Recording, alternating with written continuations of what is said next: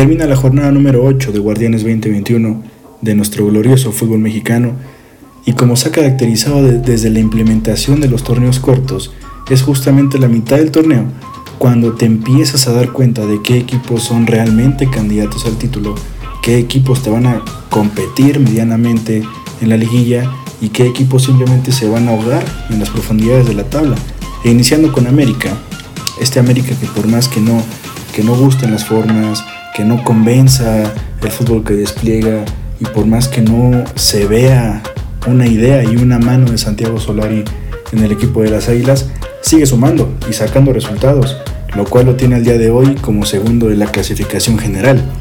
Y es que quiero hacer una metáfora con el tema Solari, porque se dice Solari, ¿cuánto tiempo más, cuánto crédito más tendrá Santiago Solari en el cuadro de las Águilas? Yo, yo creo que le queda mucho crédito todavía. ¿Por qué? Porque, volviendo a lo mismo, por más que no guste, Santiago Solari está sacando los resultados. La metáfora sería, Solari tiene crédito por pago oportuno, mientras Santiago Solari siga sacando resultados y siga sumando puntos, no habrá por qué poner en tela de juicio su continuidad o su posible destitución. Creo que no viene mucho al caso. Dentro de la liguilla es cuando realmente se verá si hubo un trabajo efectivo de Santiago Solari, es decir, hay que hacer un corte de caja al final del torneo. Según hayas terminado el torneo, hacemos el corte de caja y evaluamos. Ahora sería muy premeditado y tal vez arriesgado sacar a un Santiago Solari simplemente porque no gustan las formas. Ya hemos platicado que las formas en el fútbol mexicano lastimosamente sí importan, pero no impactan siempre y cuando el resultado se siga obteniendo. Y quiero destacar algo muy, muy bueno de, de América, que es un equipo que salió al campo contra Pachuca con seis jugadores mexicanos. Eso es algo raro dentro del fútbol mexicano, porque desde que Tigres empezó a traer extranjeros y todo el mundo empezó a traer cualquier cantidad de extranjeros y cualquier petardo de extranjeros, es raro ver a un equipo mexicano con mexicanos y mexicanos de calidad. Santiago, Santiago Solari le está dando kilometraje y le está dando mucha chance a chavitos como Santiago Naveda, le está dando la oportunidad a Henry Martin, ¿no? que compite con, con Roger y con, Federico Viñas. Y a pesar de eso, América sigue presentando jugadores mexicanos que de hecho en el propio América ha sido una costumbre que ya no saquen tantos futbolistas mexicanos, ya no saquen tanta cantera, a excepción del caso Edson, a excepción del caso eh, Diego Lainez, pero de ahí en fuera América ha dejado de, producir futbolistas y ha dejado de poner futbolistas mexicanos dentro de su cuadro inicial. Y Santiago Solari lo está haciendo. Claro, recordemos que, que América le gana dos goles por cero al peor equipo del campeonato. Pachuca está en el lugar 18 con 3 puntos. No ha ganado en el torneo, no ha ganado, es un desastre. Pachuca juega el pelotazo con Quiroga y nada más. Y no le dan balones eh, francos, no le dan ventaja, realmente lo tienen, lo tienen abandonado como perro encadenado en la azotea, esperando a que le caiga una, una, chuleta ahí cerca para que pueda sacar medianamente jugo de ella. Y cuando le cae, falla Quiroga. Tuvo fallas increíbles contra la máquina y, eh, y, en todo el torneo. Pachuca y específicamente Quiroga no ha podido ser consistente y no ha podido ser efectivo. Ahora toquemos el caso de Álvaro Fidalgo, esta estrella del Real Madrid que se trago Solari. Si realmente fuera una superestrella, no creo que, que, Real Madrid lo haya dejado ir, ¿no? sobre todo por la edad que tiene. Eh, Fidalgo tiene 22 años, está muy chavo. Es justamente la edad en el, que el Madrid empieza a explotar a estos futbolistas y los empieza a sacar a su cuadro en el Castilla, en el primer equipo. O si no tiene espacio, pero tiene la calidad, lo dan a préstamo, pero en el propio Europa. No, no, no lo dejarían ir tan fácilmente si hubiera sido la gran estrella que presume ser y desde que llegó se dijo, hay que, hay que darle chance, hay que darle oportunidad, que el muchachito se acople poco a poco. ¿Y por qué no le damos tanta oportunidad así a los mexicanos? ¿Por qué? ¿Por qué enaltecemos lo que un extranjero te puede dar y le damos tanta esperanza solamente porque es extranjero? Y a los mexicanos no se les da tanta oportunidad. Si, si, eres un futbolista mexicano de la misma edad que Fidalgo y no rindes como no ha estado rindiendo Fidalgo, adiós, te cortan, te mandan a la 20, te mandan a préstamo a la, a la segunda división. Y, y, Álvaro Fidalgo ha sido muy paciente Solari y la directiva del América con él durante ocho jornadas. Claro, afortunadamente para América, Álvaro Fidalgo empieza a tener estos destellos de estrella que se le, que se le elogiaron mucho en su llegada. De hecho, contra Pachuca tiene un partido muy, muy digno, sacando una ruleta de Sidán, eh, filtrando pases, sacando disparos. Vaya, parece que por fin Fidalgo está siendo este futbolista que toda la afición americanista y en general el fútbol mexicano está esperando de este chavito. Los goles del América, recordemos y, hagamos énfasis otra vez que América no tiene un funcionamiento, no tiene una estrategia clara para proyectar peligro hacia el último tercio de la cancha y los goles lo reflejan. El primer gol es un golazo de, Richard Sánchez que se saca de la chistera desde medio campo, Gustari estaba adelantadísimo y termina techándolo, es un golazo, claro, pero no hubo una, vaya, no se cocinó, no se cocinó el gol, simplemente abrieron la lata y salió un gol con ese tiro de Richard Sánchez. Y el segundo gol, minutos después, a balón parado, que América ha estado fallando y careciendo mucho de balón parado, especialmente a la defensiva. Ahora la ofensiva es un gran pase al área y que eh, Pedro Aquino remata, ¿no? Es, es, una jugada. Los dos goles del América son dos jugadas de otro partido, porque el partido en general fue muy malo fue muy malo porque ni Pachuca, que es el peor del campeonato, demostró algo hacia la ofensiva y América, que no logra consolidar una idea de juego, pues no, no, pudieron entregarnos un partido de lo más atractivo, especialmente el segundo tiempo. ¿No? Nos lo tuvimos que fumar con la esperanza de que, con otro destello del América, por ejemplo. Después el León, el campeón León, pierde de casa contra la poderosa máquina. Y aquí viene una pregunta, aquí viene una pregunta. ¿Me ilusiono o no me ilusiono con este Cruz Azul? Sinceramente, ya no sé qué contestar. Me cuesta trabajo y, me duele el pensar que, que probablemente me terminen lastimando como cada torneo, como el torneo anterior, como las finales contra América, porque cuando Cruz Azul más decepciona, y esto es, es, con números, las veces que Cruz Azul más ha decepcionado ha sido cuando más candidato se veía y cuando más favorito se veía. Entonces ahora que Cruz Azul destaca como el gran favorito y el gran rival a vencer es cuando más miedo me da. No debería ser así, al contrario, que me teman, que le teman a Cruz Azul, pero sabemos que no es así. Y parece que, los futbolistas se empiezan a convencer de su idea y se empiezan a, convencer de lo que Juan Reynoso tiene planeado. Pero la cosa se, decía mucho en las conferencias de prensa que, que, si el aficionado ya estaba convencido. Yo estoy convencido de mi Cruz Azul, por supuesto. Pero no, es, no soy yo quien tiene que estar convencido, no es la afición quien tiene que estar convencido. Al final de cuentas, yo no juego, ¿no? La, sangre azul, la afición azul, no juega los partidos, ni siquiera Juan Reynoso juega los partidos. Quien se tiene que convencer realmente de esto y creerse este gran rendimiento futbolístico que ha tenido la máquina son los futbolistas de la máquina. Porque estoy seguro incluso que el propio Juan Reynoso está convencido. Juan Reynoso dice, yo voy a ser campeón porque lo sabe y ve a sus, a sus futbolistas y dice, es que tengo todo para ser campeón. Pero si los futbolistas no se convencen de esa idea y no se meten en la cabeza que son capaces, que son el mejor equipo actualmente del fútbol mexicano, línea por línea, debatiblemente, son los mejores futbolistas de México. Entonces son ellos quienes tienen que convencer. Y Cruz Azul Cruz Azul se prepara para ser campeón. Juan Reynoso está haciendo la tarea adelantadamente para que cuando llegue la liguilla, por fin Cruz Azul logre dar el paso de calidad y así lo ha dicho Juan Reynoso.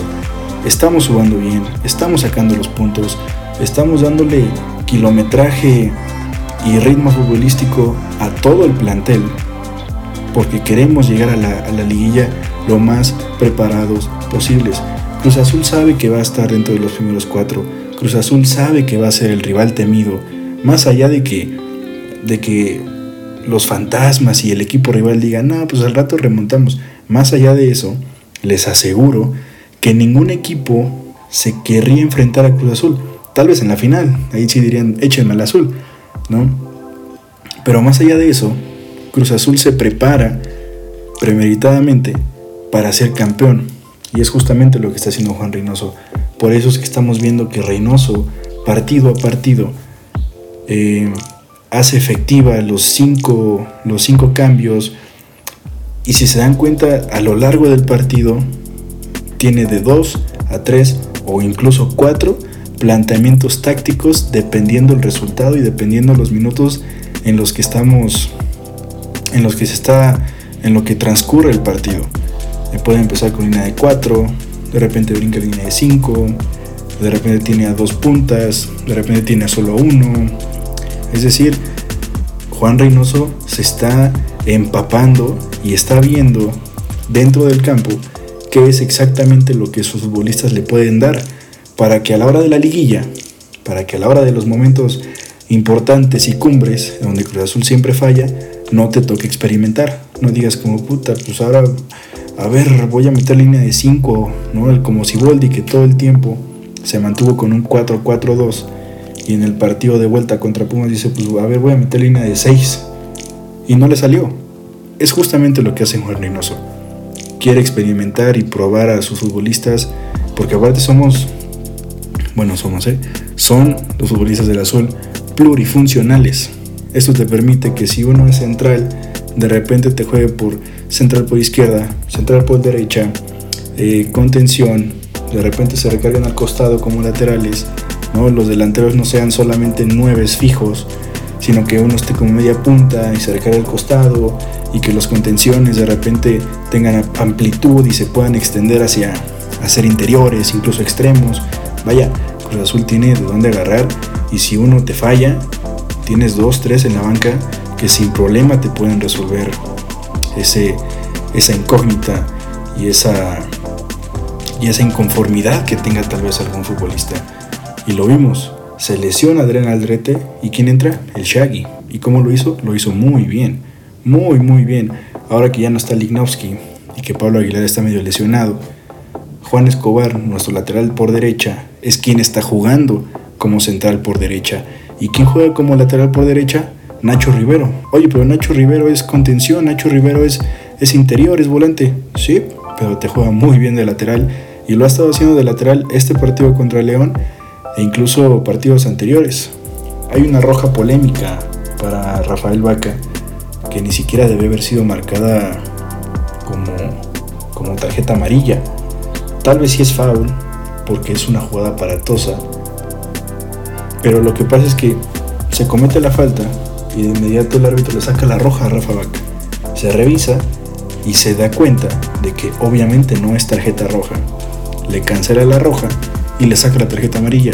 Y ahí viene otra vez ese, ese dilema y esa inconformidad. En el reglamento dice que si no es tarjeta roja, no puedes cancelar la roja para sacar una amarilla.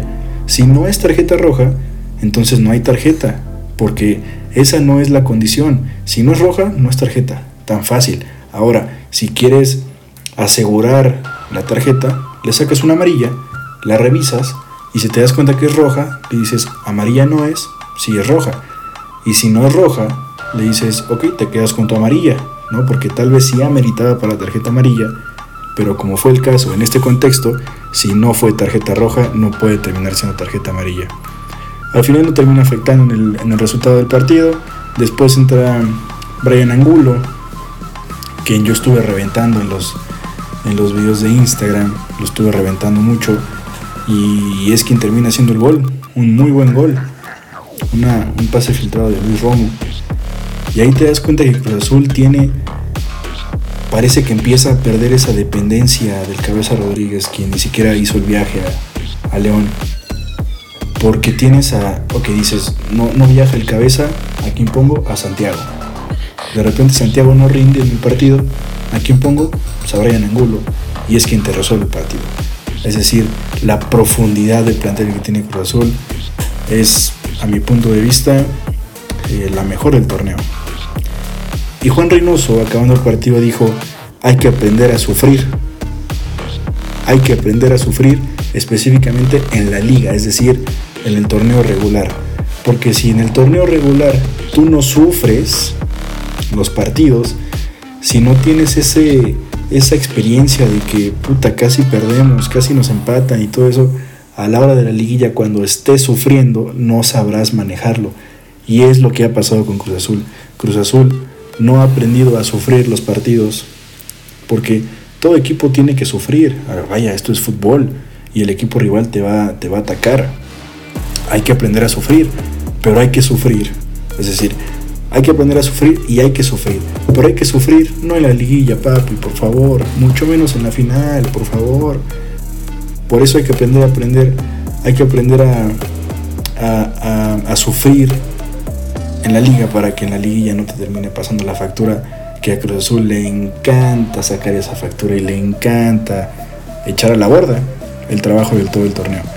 Y cerramos con el partido de Chivas contra Pumas, este duelo que parecía en el papel ser un partido de lo más aburrido del torneo, porque Pumas nada más no marcha, de hecho está en el lugar número 17. Y Chivas sacando puntos, rescatando empates, pero realmente sin, sin mucho que ofrecer. ¿Cuánto crédito le queda a Andrés Lilini? ¿Y cuánto crédito le queda a los jugadores de Chivas? Empezando, con Lilini el crédito lo debe tener ilimitado. Porque fíjense el plantel que tiene Pumas. ¿Qué le puedes exigir tú a Lilini con el plantel que tiene Pumas? Sobre todo ahora y desde el torneo pasado. Solo que ahora se fue González y se fue Mayorga. Que ahora que, ahora que Mayorga le hace un gol a Pumas, me puse a pensar, ¿y quién será más, quién será más importante para, para Pumas, González o Mayorga? Y muchos dirán, no, pues González.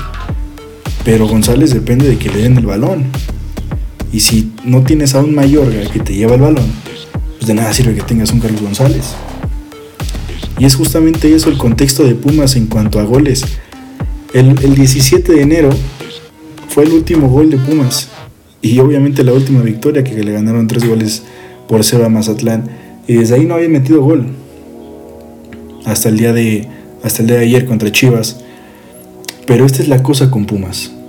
Pumas desde el torneo anterior se sabía que no era un plantel poderoso no eso todo el mundo lo sabía.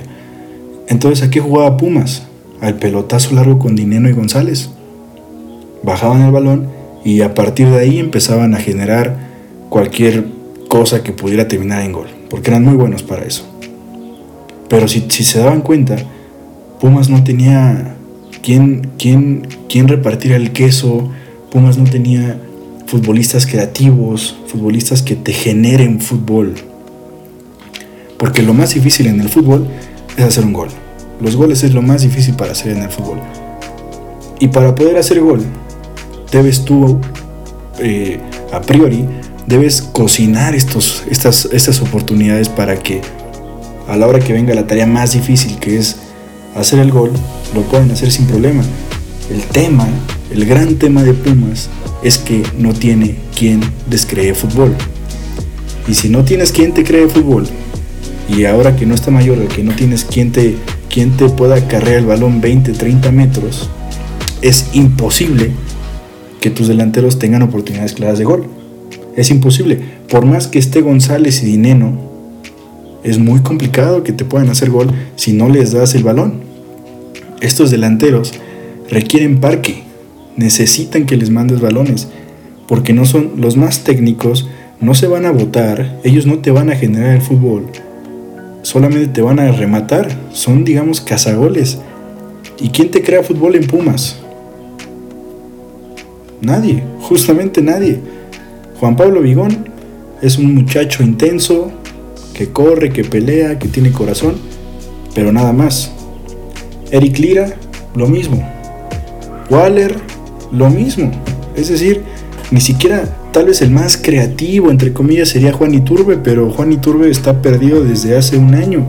El torneo anterior lo hizo muy bien porque Lilín lo convenció de que, de que sí era importante y de que sí podría ser determinante para el equipo, pero pongámonos a pensar, no hay quien le cree fútbol a Pumas.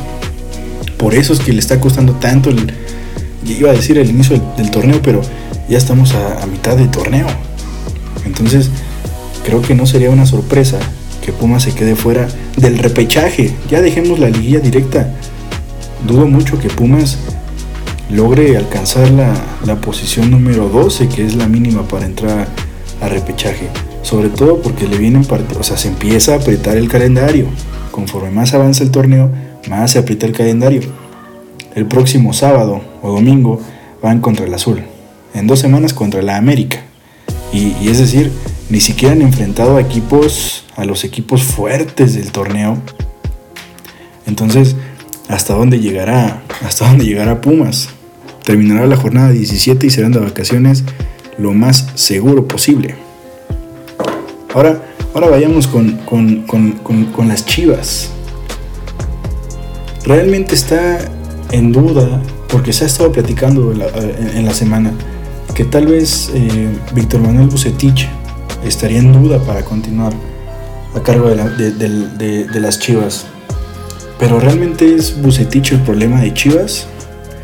Yo no creo. Bucetich es, el es de los pocos técnicos mexicanos además mexicanos, que han sido los más exitosos en el fútbol mexicano. Podemos destacar al Tuca, al Piojo Herrera, al Ojitos Mesa, ¿no? Pero Bucetich, vaya, Bucetich fue histórico con, con Pachuca, fue histórico con Monterrey, estuvo un rato en la selección que no le fue bien, pero no, no, no tuvo nada que ver con Bucetich, sino con, con lo que los futbolistas mexicanos de la selección le ofrecían y ahora estuvo un tiempo en Querétaro, ¿no? Que, lo lleva a la final a un Querétaro que, estaba realmente solo porque traía Ronaldinho y era como, uy, Ronaldinho. De ahí en fuera no traía más. Y lo llevó a la final. Claro, la pierde contra Santos, ¿no? Ya al final, pero, pero termina llevando un equipo de las nóminas más bajas del torneo a jugar una final. Y ahora con Chivas, ¿quién es el problema de Chivas? A ver, pensemos, ¿quién es el gran problema de Chivas? ¿Amor y Vergara? ¿Ese güey qué? O sea, ese güey ese güey solo compra, ese güey administra. ¿Ricardo Peláez? No, porque, porque al final de cuentas Ricardo Peláez con todo el presupuesto que tiene, que le dio a Mauri, pudo traer a lo mejorcito entre comillas disponible para Chivas, porque ni siquiera son los mejores futbolistas mexicanos en México, no son ni los mejores de México, como era en algún tiempo del campeonísimo, los mejores mexicanos jugaban en Chivas. ¿Y es culpa de Bucetich? Pues tampoco. Es culpa de los jugadores. Porque ni siquiera Bucetich, o sea, Bucetich no juega. Volvemos a lo mismo. Bucetich no juega. Aquí la culpa es de un Iramier que te comete un error primario. Es culpa de Briseño que mete autogoles. Es culpa de Macías que no mete goles. Es culpa de Antuna que vende humo. Es culpa de Angulo que vende humo, es culpa del Chicote, que solo ha tenido dos partidos buenos, que fueron contra América, y nada más. Chivas, Chivas realmente sí ha sido lo más decepcionante del fútbol mexicano en los últimos años, incluso después de haber sido campeón con, con Almeida. Desde ahí no se han podido levantar y de hecho estuvieron en temas de descenso. Entonces, realmente porque, o sea, Chivas tiene una nómina alta. Ni siquiera es que digas, bueno, pero son jugadores baratitos. No, son jugadores que llegaron por 10 millones, 8 millones y que su sueldo mensual no me lo quiero ni siquiera imaginar. ¿no? Seguramente les alcanzará como para dejar a ir dos o tres y traer uno de calidad, ¿no? Porque no, es, es, es, es incontrolable, es inconcebible que, que, esto siga pasando con un equipo como Chivas llegando al, tema del partido, lo de Mier es para llorar. comete un error primario en, el, centro del área queriendo pararla de parte externa, se le pasa y ahí tiene premio Gabriel Torres, el panameño, que es su, primer gol, se estrena como goleador de Pumas y seguramente con la explicación que acabo de dar de, del tema de Pumas y sus goles llegue a pasar mucho tiempo para que Torres vuelva a mojar. Hay un golazo de Macías, golazo de Macías, pero el Mozo, o sea, Mozo, Mozo es lateral por derecha, defensa lateral por derecha y el defensa lateral le toca defender, pero Mozo es más ofensivo que defensivo. A Mozo le mama irse al frente y, no cubrir su zona, lo tiene que lo tiene que cubrir eh, al final Quintana, quien es un central. Entonces, Mozo no está. Quintana sale de su zona. Eh, Johan Vázquez tiene que recorrer. Freire tiene que recorrer. Y se hace un cagadero en la, defensa. Solamente porque el chavito Mozo se quedó arriba y no bajó a defender. Y, le tocó un gol nada más a Mozo. Influir en, un gol a Mozo. Pero todo el partido trajo como avenida a su banda.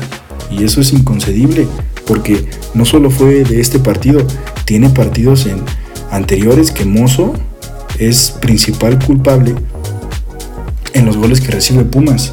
Ahora, lo de Johan Vázquez. Johan Vázquez es defensa central, es un exquisito defensa central, me encanta cómo juega como central, pero termina jugando como lateral. ¿Por qué? En lugar de que metas, no sé, tal vez a Jerónimo Rodríguez, a Carlos Gutiérrez incluso lo puedes adaptar como, como lateral, pero Johan Vázquez no tiene el oficio de, defensa lateral, ni siquiera tiene el físico para jugar esa posición. Entonces, lo, más, lo, ideal para Pumas, que sería? Con línea de 5. O sea, si, si no tienes poder ofensivo y no vas a hacer goles, porque no tienes cómo hacer goles, no tienes ni quien te cree ni quien te los meta. Entonces, por lo menos es sólido abajo, por lo menos defiéndete y que no te hagan goles. No, si no haces goles y no te hacen goles, por lo menos no pierdes, güey, ¿no? Se me hace algo tal vez sensato, sobre todo que, que, Pumas tiene mínimo tres defensas centrales medianamente buenos, Vázquez, Freire y Quintana, Mozo como lateral y Jero por izquierda. Y como ya tienes una línea de tres, le das más libertad a Jero y a Mozo que suban y hagan y traten de meter centros pelotados al aire, al área y pues, que por ahí caiga un gol. ¿no? Me parece que esa podría ser tal vez la, la, mecánica que debería seguir Andrés Lilini. Claro, en el entendido de que yo no soy director técnico, pero creo que tiene sentido y creo que puede funcionar. Digo, para como está Pumas, no sería, no sería una mala idea experimentar con cosas nuevas. En una de esas chicle y pega, y una de esas te metes en lugar 12, y una de esas elimita, eh, eliminas y vas avanzando y una de esas llegas a la final, como sucedió el torneo pasado. Y se cumplió la, ley del ex, esta ley del ex que nunca falla. Mayorga le hace un gol, un golazo, de hecho un golazo a Pumas, y, no y tuvo para hacer dos, tres goles Mayorga y tuvo de los mejores partidos, porque Mayorga, y repito, ¿qué, qué fue más importante y más doloroso que, que se haya ido de Pumas? Mayorga o, Carlos González. Yo voto por Mayorga. Y en fin, eh, termina la jornada. Esto fue el primer análisis, un experimento de um, un programa aquí en, Spotify. Eh, espero les haya gustado el, contenido, el formato, ¿no? si pueden ahí decirme qué les gustaría, qué no les gustaría. Eh, Quisiera traer invitados también, ¿no? Estoy ahí cuadrando unas cosas técnicas para que se pueda hacer con calidad. Pero eso es todo. Eso es todo. Gracias quien se quedó.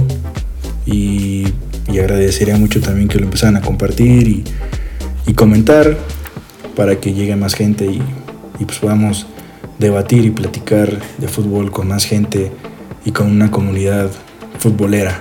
¿no? Cuídense mucho, gracias por escuchar. Nos vemos el próximo episodio porque se viene jornada doble, jornada semanal que empieza justamente mañana, martes, y terminaría el jueves. Entonces hay, hay, hay mucho movimiento. Seguramente el viernes traeré el capítulo 2 de, este, de esta temporada, ¿no? que sería la jornada 9. Cuídense, hay unos vidrios.